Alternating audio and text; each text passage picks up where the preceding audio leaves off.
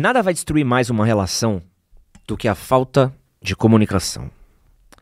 A falta de comunicação, ela é um dos principais motivos, e diversos estudos no mundo apontam isso, pela, pelos términos e por divórcios em relacionamentos aí ao redor do globo. O problema de comunicação ele funciona em diversas escalas desde como a gente se comunica com a nossa parceira ao longo do relacionamento, como a gente se comunica com o nosso parceiro ou parceira, óbvio, mediante a problemas, e como a gente se comunica com o nosso parceiro sobre nós mesmos. Eu gosto muito de uma fala do Marcos Lacerda, que ele diz que em um relacionamento é o único lugar onde um mais um é igual a três. Porque existem três pessoas numa relação. Existe o eu, você e o nós. Em algumas relações existem um, uma quarta pessoa, mas isso aí fica de fora. O que a gente está falando aqui é que é necessário entender como esses entes se comunicam, como eles se relacionam, como eles pensam. Vou dar alguns exemplos aqui de como a falta de comunicação pode ser problemática. A gente envelhece dentro de um relacionamento. Então vamos supor você que você entre num relacionamento aos 20 anos de idade, aos 22, auge da faculdade, você está se formando, começando uma vida de adulto e você tem um relacionamento aí de 7, 8 anos. No oitavo ano, aos seus 30 anos de idade, dois ciclos de Copa do Mundo, você provavelmente amadureceu concepções que você tinha sobre a vida talvez tenham mudado, o jeito como você percebia o mundo, o jeito como você percebia as coisas. Quando a gente é mais novo, a gente vê as coisas com muita simplicidade. Ah, eu quero casar, ter filho, ter uma casa, ter uma casa na praia. E quando você olha para o mundo, você fala, pô, pô, não sei se eu quero ter filho porque é caro, não sei se eu quero ter uma casa porque talvez seja cara, talvez eu queira viajar o mundo em vez de gastar no imóvel. Só que seu relacionamento continua lá. E às vezes comunicações que eram muito claras no começo do relacionamento, elas vão se perdendo porque a gente toma como garantido muitas coisas no nosso relacionamento e a gente conversa muito pouco. As nossas opiniões vão mudando, a gente vai amadurecendo, a gente vai divergendo. E quando a gente não conversa, a gente briga. Isso gera términos. Outro grande problema de comunicação é como a gente lida com problemas. É super comum a gente perder mais tempo discutindo com quem apresentou um problema dentro de um relacionamento do que sobre o problema em si. Você é um leão com seu parceiro, com sua parceira, mas é um gatinho na hora de resolver o problema em si. Porque a gente é orgulhoso, porque a gente é muito autocentrado, porque a gente entra num modo defensivo uma pessoa apresenta pra gente um problema claro, fala, olha, meu, aconteceu tal coisa, não estou feliz com isso, aconteceu. Ah, mas e talvez que você fez aquilo, talvez que você fez não sei o que lá. E quando você fez isso, e quando você faz aquilo, a gente leva essas coisas dentro da gente, em vez da gente ser claro, fala, pô, entendo, vamos tentar resolver para que não aconteça. Porque a gente não sabe comunicar a gente não sabe se comunicar em qualquer relação, a gente não sabe se comunicar no meio de trabalho, a gente não sabe se comunicar no dia a dia, a gente é tão preso nos nossos problemas que a gente não sabe como falar. E é importante a gente conseguir compartilhar com o outro quais são as nossas dores, quais são nossas inseguranças, a gente poder gerar soluções para os problemas, a gente saber atacar uma situação sem carregar nenhuma insegurança de fora, sem carregar nenhum problema do mundo para aquela situação. A gente projetar naquele problema o que aquele problema é, e não outras frustrações antigas que a gente tem. É a gente também ter que entender nossas crenças e nossos valores, o que está mudando, o que está acontecendo. Porque essa questão de comunicação, ela é talvez uma das coisas mais importantes dentro da relação. O afeto ele é muito importante. O, a, o, toque, a presença física, você procurar alguém é muito importante. É muito claro que isso é muito importante. Mas é na comunicação que você vai perder alguém. É você olhar, e é muito comum você ouvir pessoas falando: ah, pô, terminei meu relacionamento, e aí, menos de uma semana depois, aquela pessoa virou uma estranha para mim. E é porque ela já era uma estranha dentro do relacionamento. Essa pessoa já era estranha dentro da relação com você. Só que você não estava namorando com aquela pessoa que você estava namorando naquele momento. Você não estava casado com aquela esposa que você estava casando naquele momento. Você estava casado com a mulher que você encontrou anos atrás. E você projetava aquela mulher de anos atrás na figura que você estava no agora. A gente tem que se relacionar com as figuras no presente, não com as figuras no passado. Quando a gente conhece alguém, a gente projeta nossas ideias, a gente projeta nossos sonhos, a gente projeta nossos desejos, a gente projeta um potencial do quem eu procuro numa pessoa. Você encontra aquela pessoa que te dá atenção, você idealiza ela muito grande. Só que com o passar dos anos, essa pessoa vai se tornando real, vai se tornando tal qual Pinóquio, vai se tornando um menino, uma menina de verdade. Não é que ela se tornou uma estranha depois do término de relacionamento, é que ela é quem ela é. E você começou a ver quem era ela. E não quem você achava que ela era. E essa visão, esse óculos, esse filtro para a realidade, ele só vai vir através do diálogo. Opa, peraí. Nossa, amor, não sabia que você pensava isso. Olha que curioso. Essas conversas sobre a vida, sobre problemas, sobre inseguranças, sobre o que mantém a gente dentro das relações é o que faz com que as relações sejam duráveis. É o que faz com que a gente crie vínculos é, afetivos profundos. Objetivos compartilhados, sonhos, metas. E tudo isso é o que torna uma relação resistente. Resistente a conflito, resistente a diferenças, resistente ao mundo. Você só vai ter uma relação resistente se você tiver uma relação. E se essa relação tiver uma boa comunicação. E no Pistolada de hoje, a gente veio falar um pouquinho aqui, porque boa parte dos relacionamentos não dão certo. Então prepara o seu coraçãozinho que tá começando o podcast do Pistolada.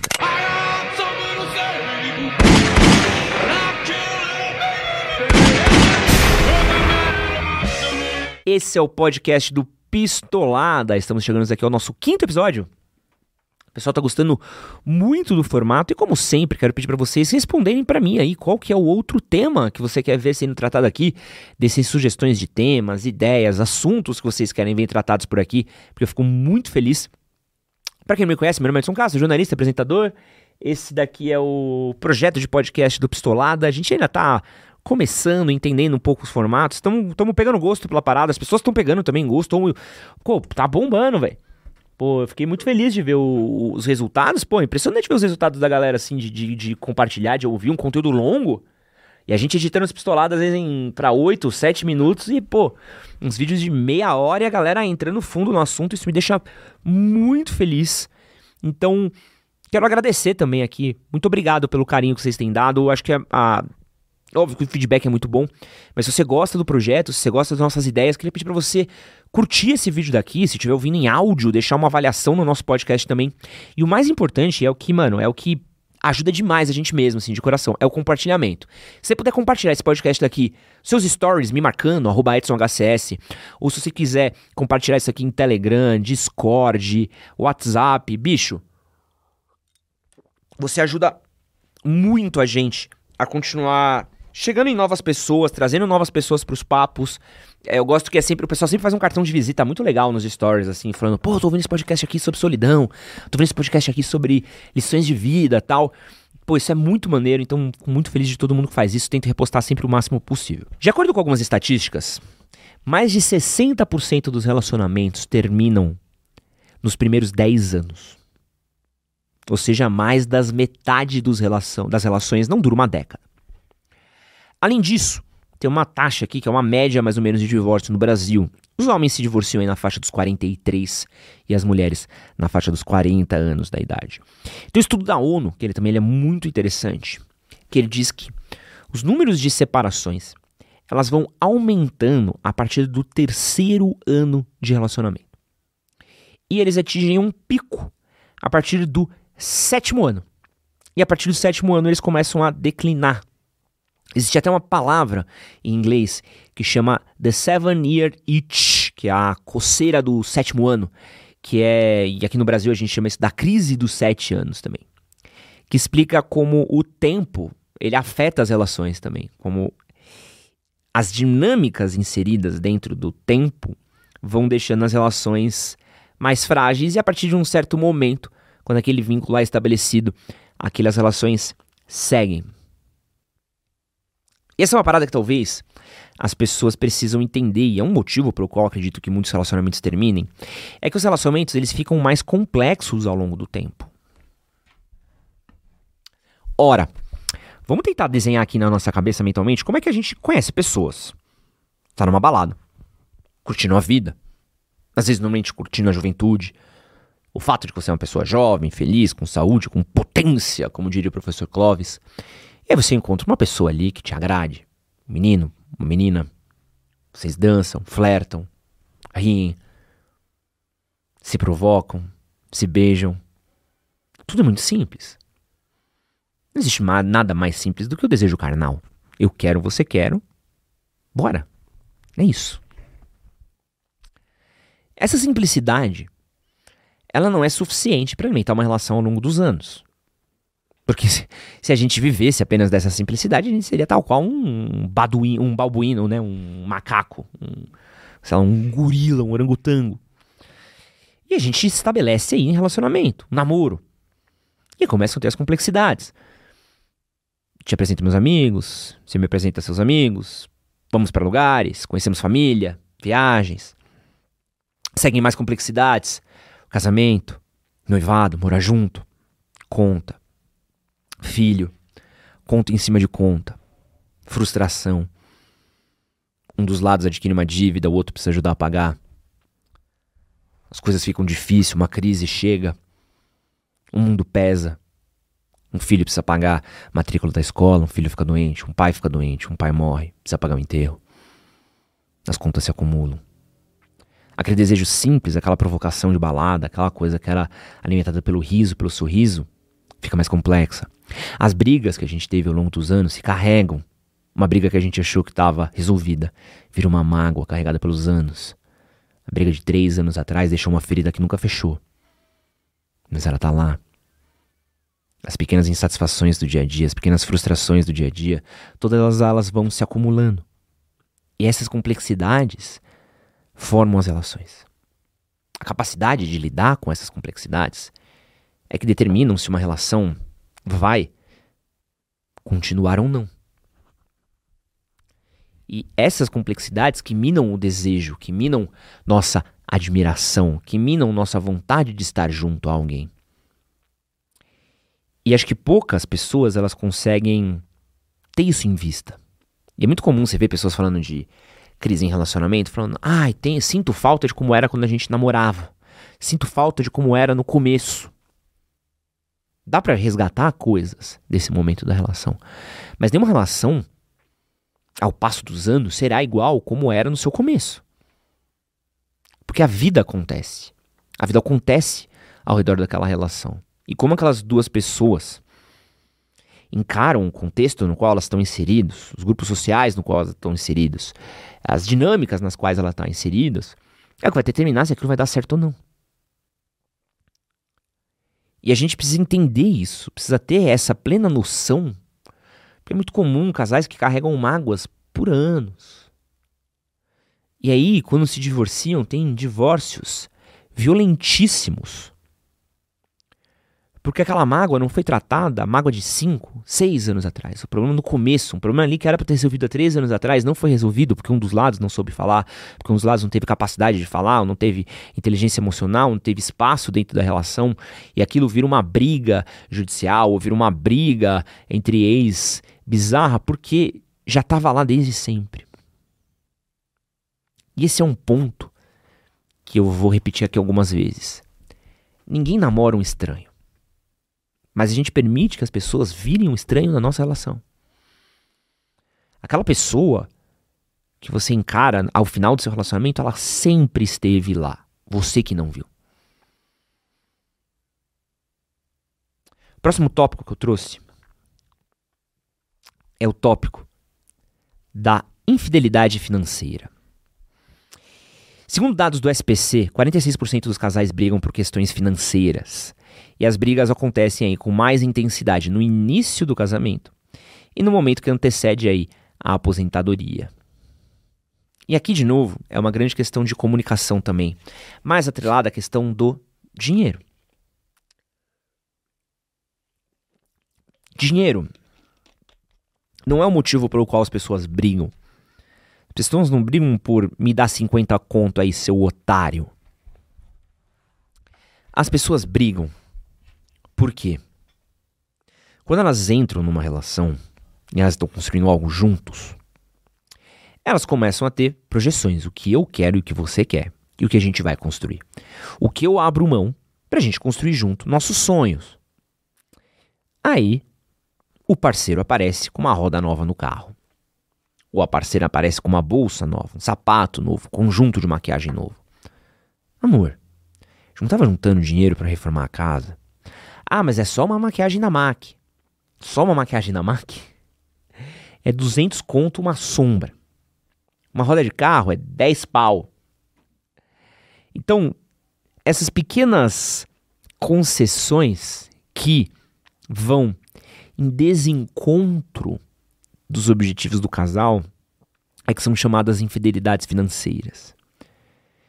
Eu já chamei isso daqui, isso aqui também é considerado por alguns como as famosas micro traições. É, e sei que tem gente que não leva a sério esse termo, mas acredito que existe, é um termo pertinente da gente usar. Inclusive, a gente falou disso com a Larissa Alencar, né? Podcast muito bom com a Larissa Alencar, é, Decifrando Elas. Vou deixar ele aqui em cima aqui, recomendo da gente dar um salve pro editor, botar isso aqui, que acho que vale super a pena. Vai estar aqui no Izinho, é um podcast muito bom, complementa um pouco desse papo daqui. Mas, bicho,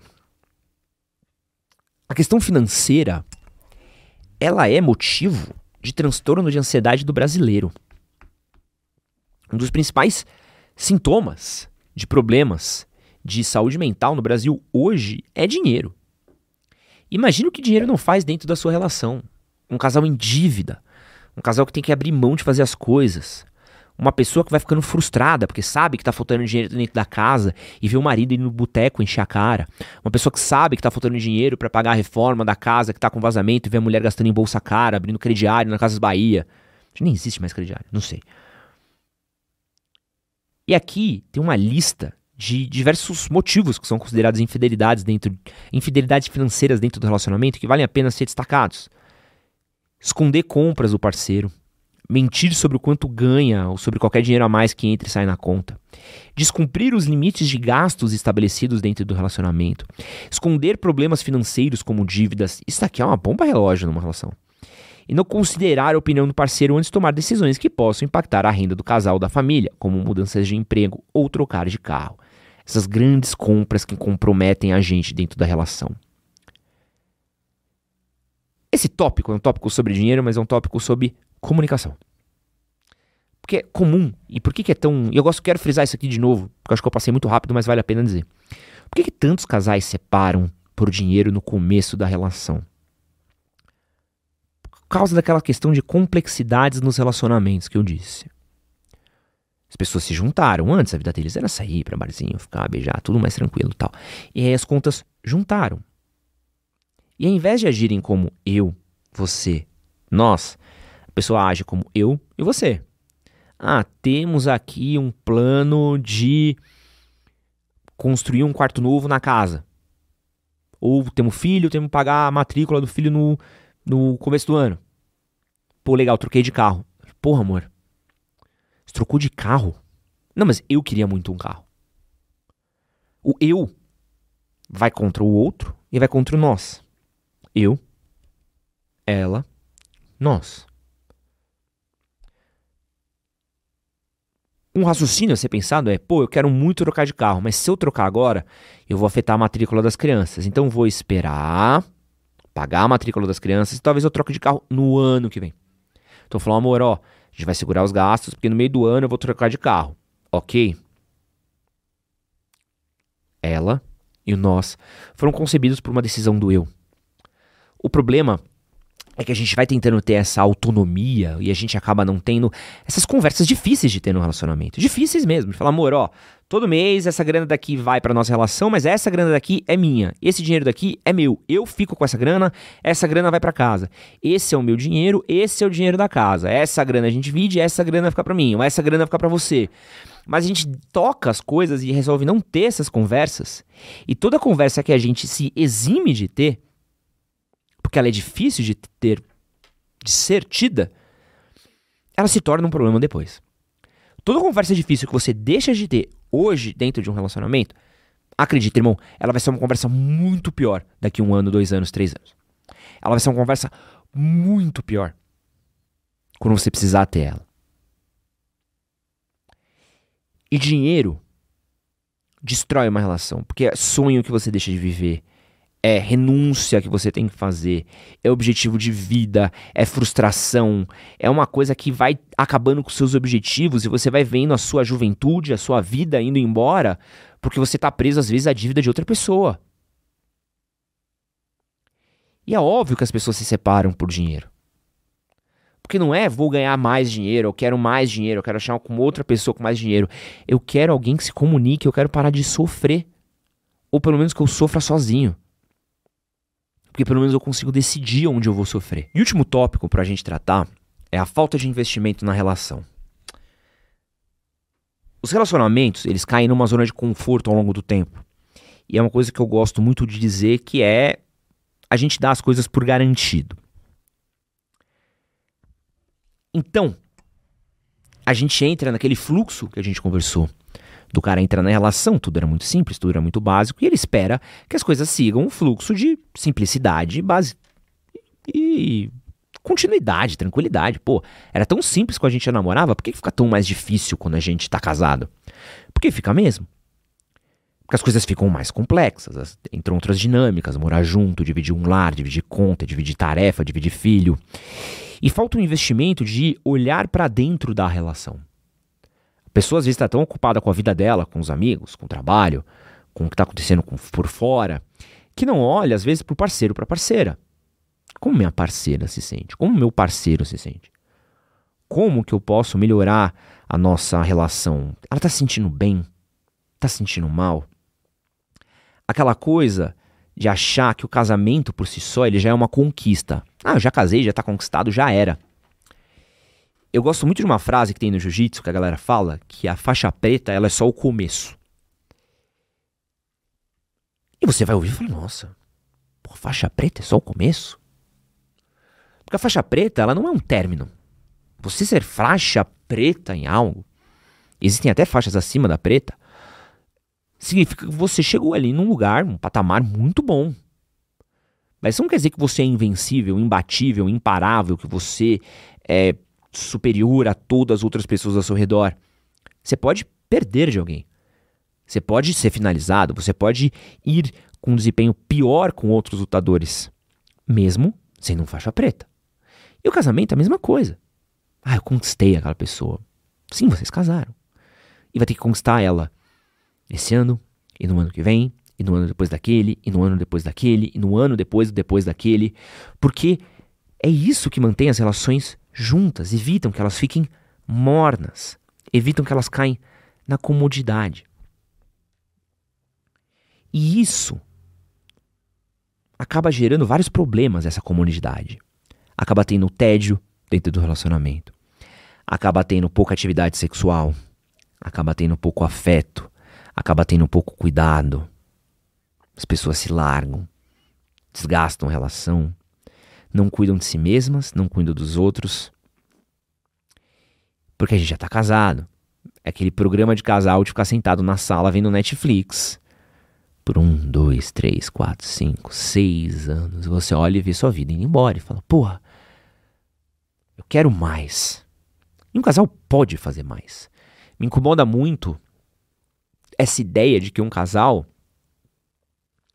foi feito para ficar parado, que o casal é uma atividade de inércia. O casamento pode ser uma atividade de movimento. Vocês podem viajar juntos, podem passear juntos, fazer coisas juntos, planos juntos, brincar, namorar, conhecer a sua cidade, o mundo, conhecer pessoas, trazer pessoas para casa, reformar a casa, cuidar da casa, terem projetos, sonhos, objetivos juntos. O que termina um relacionamento é entrar nessa comodidade de ir trabalhar, voltar do trabalho, comer, dormir, acordar, e trabalhar, voltar do trabalho, comer, dormir, acordar. e esquecer que tem uma outra pessoa ali. Esquecer que tem uma outra pessoa que tem desejos, anseios, que quer ser desejada, quer ser amada, quer ser gostada. Acho que isso vem um pouco até mesmo do nosso. Posso falar aqui pela minha criação, né? Que foi uma criação muito cristã, muito católica de que o casamento é essa coisa sagrada, maravilhosa, e que a partir do casamento você tem que estar tá ali preso àquilo e tudo mais. Mas eu acredito que pessoas dentro do casamento, elas ainda querem ser desejadas. Por que não gostariam? Por que elas deveriam abrir mão de se sentirem queridas, amadas? A pessoa ainda quer ser paparicada, gostada, beijada, amada, querida, tratada bem. Por que ela abriria a mão disso? Só porque aquele relacionamento tem 2, 3, 4, 5, 6, 7, 8, 10 anos. Então esse investimento, ele é importante. É importante entender isso. A gente precisa entender todas essas dinâmicas de relacionamento para evitar frustração. A gente se frustra nas nossas relações porque a gente entra desavisado algumas vezes. A gente entra despreparado. A gente entra sem a visão a gente entra achando que tudo é de uma simplicidade básica. Só que você entender a complexidade que é uma relação vai te fazer ter uma visão clara e objetiva do que é a realidade. E essa visão clara e objetiva vai te ajudar a cultivar aquele relacionamento ao longo dos dias. Mas se você entrar numa relação pensando que é um conto de fadas, meu amigo, pode acreditar que tem altas chances no meio do caminho você descobrir que está vivendo um filme de terror. Meu nome é Edson Castro sou Pistolada. Valeu.